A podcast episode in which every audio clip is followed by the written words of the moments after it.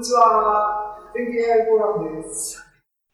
はい。皆さんこんばんはです。全景 AI フォーラム。2023年の2月22日、2月の回になります。なので、まとめね。パート1のまとめです。えっ、と、GPT をスクラッチから実装してみました。あ、あのー皆さんは知ってると思いますが、知らないといけないので言っとくと、トランスフォーマーっていうのがさっきの論文の、あの、提案した方法ですと。さっきのっていうのは、all attention is all you need っていう、何年の論文だ、あれは。えっ、と、僕読んだって言ったやつね。えっ、と、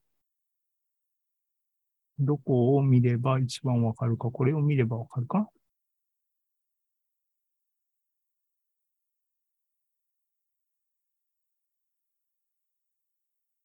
ああ。2017年の論文。で、これがモデルのアーキテクチャなんですけども、トランスフォーマーっていうものはこれだっていうのが一般的な認識ですけども、こいつは、えー、エンコーダー、デコーダータイプのモデルなんですね。つまり、入力があって、えー、出力があって、それは翻訳系のタスクに適用されるタイプのモデルアーキテクチャになってると。それってどっかに書かなかったっけ？まあいいや。で、大雑把に言うと左側がエンコーダーに相当していて、右側部分がデコーダーに相当してますと。で、えっ、と、エンコーダー部分っていうのはどういう仕事をするかっていうと、エンコーダーもデコーダーも入力は、入力は文字列。で、えっ、と、エンコーダー左側の方は文字列をもらって、ベクトルを出力する。だから、えっ、と、センチメントアナリシスとかやりたいって言ったら、エンコーダーを使ってテキストを入れて、そいつの、えー特徴量ベクトルみたいなのから、えっ、と、怒ってる怒ってない感動してるしてないみたいなのを評価する。っていう風に使う。それが左側のパート。で、翻訳とかは何をしてるかっていうと、入力の文字を読み込んで、コンテキストっていう特徴量ベクトルみたいなのを掴んどいて、そいつと入力をデコーダーの方が読み込んで、コンテキストを理解して入力、各入力に対する出力を一個一個上げていくと。その時に英語が入力で出力がフランス語ですよとかっていう風な処理をするのが、えっ、と、いわゆるトランスレーションに使うようなタイプ。エンコーダー、デコーダータイプ。それが今、この全部、右と左がガッチャンコしたものがそれになってるんだけども、右側の部分をデコーダーと呼ぶと。デコーダーは何かっていうと、今言ったように、コンテキストベクトルみたいなのを左からやってくるものを、とりあえず無視しておくと、入力はテキストが入ってくるんだけども、その入力が入ってくるテキストの一個一個に対して、次の出力、次の出力っていうのを順繰りに返していくのがデコーダー。なので、デコーダーだけ抜き出したら、どういう機能が実装できるかっていうと、ランゲージモデルが構成できる。入テキストをこう途中まで書いたものを与えて、その次の文章、次の文字をよこせ。それを繰り返しやれば、文章を保管するっていうか、あの、完結させるランゲージモデルが構成できる。なので、この図の、この図の右側だけを取り出したのが GPT のアーキテクチャーですよと。で、それを今今、アンドレイのビデオを見ながら実装した。それが GPT。ちなみに、左側の部分は、えっ、と、有名なモデルで言えば、バートっていうものに相当するものですね、という話ですと。えい。暖かくなってきたの。で、止めるか。はい。えっ、と、なんだっけ？なんだっけ？GPT。えっ、と、何の話をしようとした？すぐに忘れるよね。あ、GPT を完璧に理解するで、あれで終わって、終わったんだけど、まとめをどういう風にするか、微妙なところだねっていう雰囲気を話そうと思って、GPT とはっていう話をしたのかな。GPT はトランスフォーマーのデコーダーですと。だから、トランスフォーマー完璧に分かったっていうのは、言い過ぎじゃないかっていうのは、言い過ぎでもない。なぜならば、右側のパーツは全部実装したわけですね。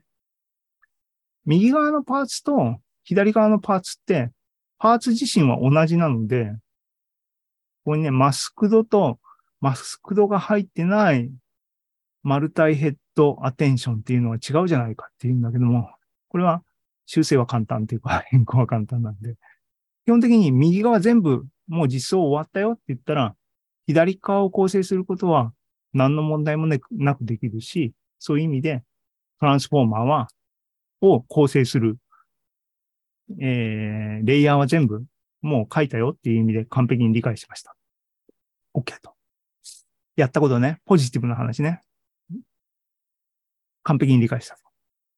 で、 tokenizer、初めて使った tiktoken、subword タイプの tokenizer 使ったと。これお手軽やなと思いました。し、GPT ファミリーで使われてるやつだからね。あの、データのやり取りとか。 embeddings でだけ公開されてるのかなそういう、まあまあまあ、でも、そういう細かいことをやってもなっていう気分になってるっていうのは最後までいけばわかるんですけども。えっ、ー、と、いきます、いきます。で、ランゲージモデルを、OK? いくつかのデータセットに対して実際に学習させて、結果を見て、ああ、ランゲージモデル、GPT で動くランゲージモデルの結果はこれぐらいかっていうのは見ました。実際に皆さん、皆さんと共有した通りですけども、その印象がね、あんまり良くない。あんまり良くないっていう意味は、かつて RNN ね、LSTM とかを使ったランゲージモデルは実際にコーディングした経験あります。で、えっ、ー、と、青空文庫とかね、あのー、ニーチェのデータセットジェレミーのファスト AI のレクチャーとかで RNN のスクラッチから書いたりした、懐かしいね、ことあって、それぐらいできるのは分かってるし、今までも経験してるんですけども、それに比べて、今回の GPT モデルはすげえなって感じるところがあったかって言ったら、なかったね。見ての通りなんで。なかった理由は何だろうっていうふうにまあ考えますけども、まあ多分ほぼ答えは分かっているんで、下の方に行きますが、しかし一方でポジティブなサイドを見ようと思ったらね、同等なことができるのは分かった。で、アーキテクチャを見ると、アーキテクチャね、さっきのやつね、これね。もちろん論文のタイトルにあるように、RNN っていうのは基本的に、えっ、と、あれね、ウェイト、リニアレイヤーが1個なり、なユニットがあって、そいつに入力を逐次入れていくっていうサイクルを回して、そのレイヤーに学習させて、そのレイヤーにエッセンスを、が入るはずだっていう信念のもとに作られたのが RNN で、それだけだと、長期記憶っていうかね、長いスパンでのコリレーションみたいなのがどうしても失われて、っていうのは蓄次的にどんどん入っていくっていうシグナルを、えっ、ー、と、受けて学習していくっていう構造がゆえに。だから足りないものとしてアテンションっていうメカニズムを RNN の上に導入したっていうのは LSTM with attention っていう話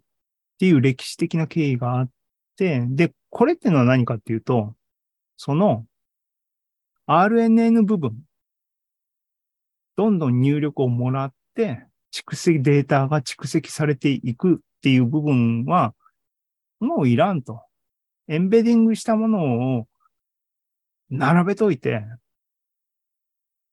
その間のコリレーション、ここの場所とここの場所の間のコリレーションっていうアテンションをベクトルにして、そこに情報を積み上げようっていうだけで、文字を順繰りにもらってくる、ここのベクトルっていう部分はないっていう話なのね。なので、リカランス部分がなくて、アテンションだけで、だからアテンションっていうのがベターっとあるので、メモリー効率とか大変だねとかあるんだけども、逆にシンプルで、で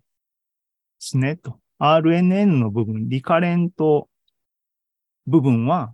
本質、やっぱり本質的じゃなかったっていうことなんだなっていうのは分かった。理解したと。そこは分かった。でも、同等やねっていう印象しか得なかったってことね。うん、と思ってたんだけど、あの、スケーリングっていう話が同時にあるんですね。テンサー、いや、トランスフォーマーに関しては。これ論文も見てて、あの、見ててっていうか存在は知ってて、きちんと読めてないですけども、上っ面だけ言うと、トランスフォーマーはシンプルな構造で、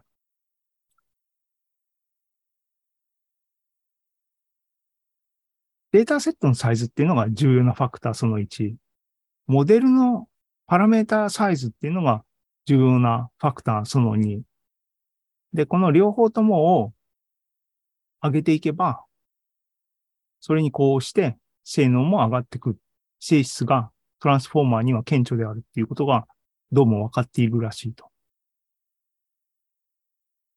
なので、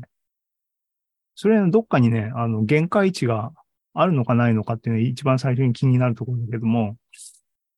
そこはちゃんと読めてないんだけども、どうも OpenAI が発表してる論文で、OpenAI は、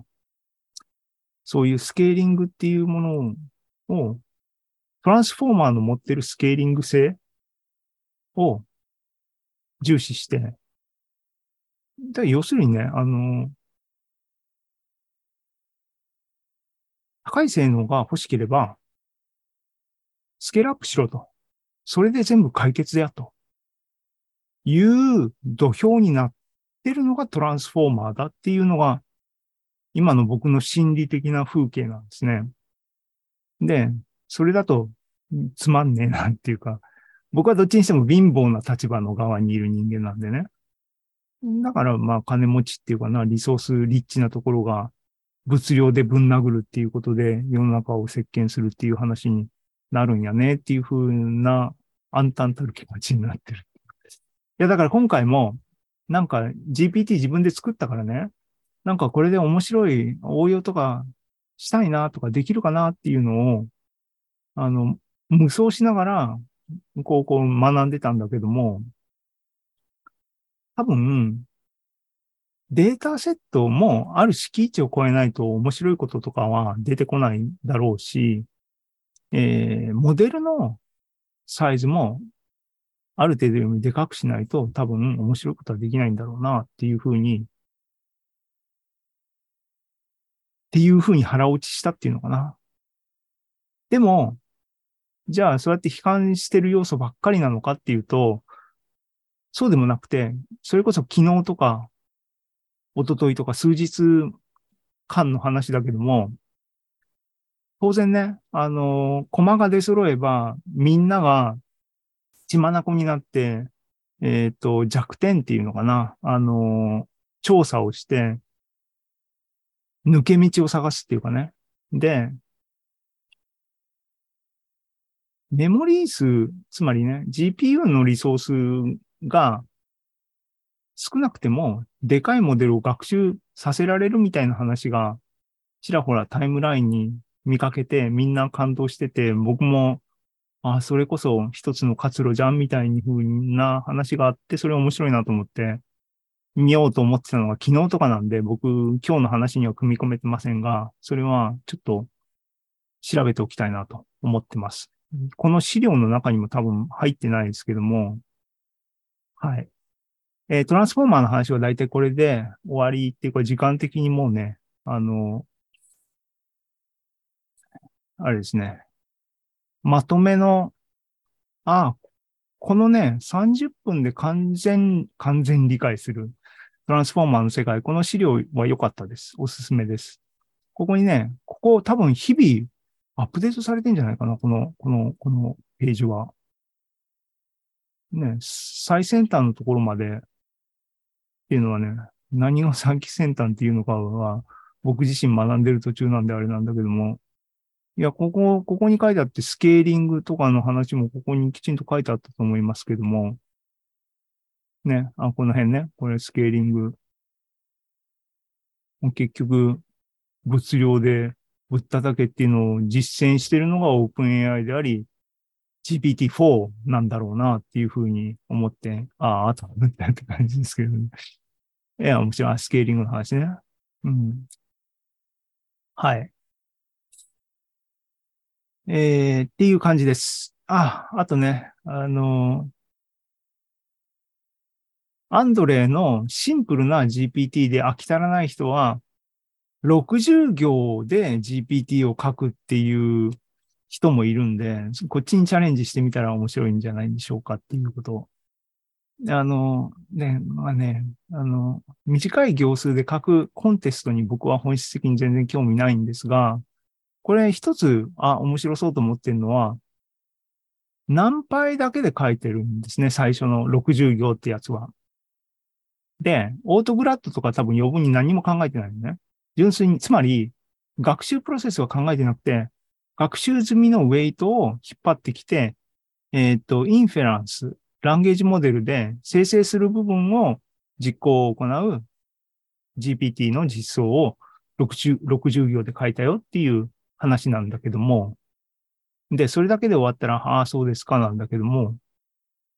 前から僕気になってるね、TensorFlow PyTorch に変わる、えっ、と、オートグラッドライブラリっていうか、えっ、と、ディープラーニングフレームワークっていうか、JAX っていうのがあって、それどういうもんか触ってみたいなってずっと思ってたんだけども、何倍で書いたこの GPT を JAX 化して、学習、バックプロパゲーションを導入して、学習するっていう風にバージョンアップがすぐにできるらしいっていうんで、JAX の入門としてこう、これいい素材なのかなと思ったりもしてるので、時間があったら見ておきたいって言ってるっていうことは、時間が多分起きないので、やらないっていう宣言に等しいのかもしれないけど、興味ある人はこれ見てみたらいかがでしょういう話かな。です。で、チャット GPT の技術的な、表面的なね、わちゃわちゃっていうのは置いといて、論文を読むとかっていうレベル、あと自分で、チャット GPT 的なものを自分でスクラッチからアンドレのノリでやるっていうことは面白いんじゃないかなと、期待してアンドレのビデオを見始めたんだけども、さっきも言ったように、面白いことが起きるのはスケールがある程度でかくならないと面白いこと起きそうにないなと思って、ちょっと萎えちゃってるんだけども、えっ、と、技術的な要素として何がここまで、えっ、と、チャット GPT 的なものをノーマルなランゲージモデルはそれだけではほぼ使い物にならんっていう実用、ね、ビジネスとかね、実用的なファンクションとして使い物になる。何しろ空想のね、あの、ラリってるおじさんと同じだからね。それ使い物にならないでしょ。それを使い物にするための技術っていうのをこの辺でインストラクト GPT、チャット GPT。で、それっていうのは何かっていうと、ファインチューニングであり、人間、 human feedback をどういうふうにモデルに反映させるかっていうことなんだなっていうのがだんだん分かってきて、そのためのシステマティックなテクニカルな方法論として、えっ、と、 reinforcement learning っていうものが使われていて、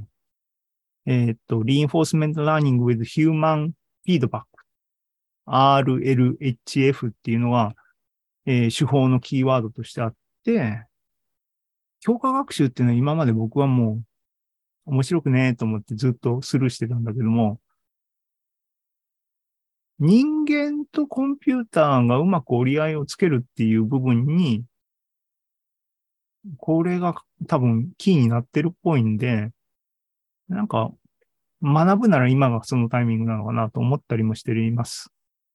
が、パッと調べた限りにおいて、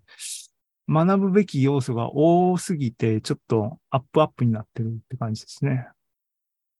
えっ、と、チャット GPT の検証において、えっ、と、ジェレミーが、えースティーブン・ウォルフラムに、お前ちょっと違って外してねえかっていうコメントをしてたっていうのは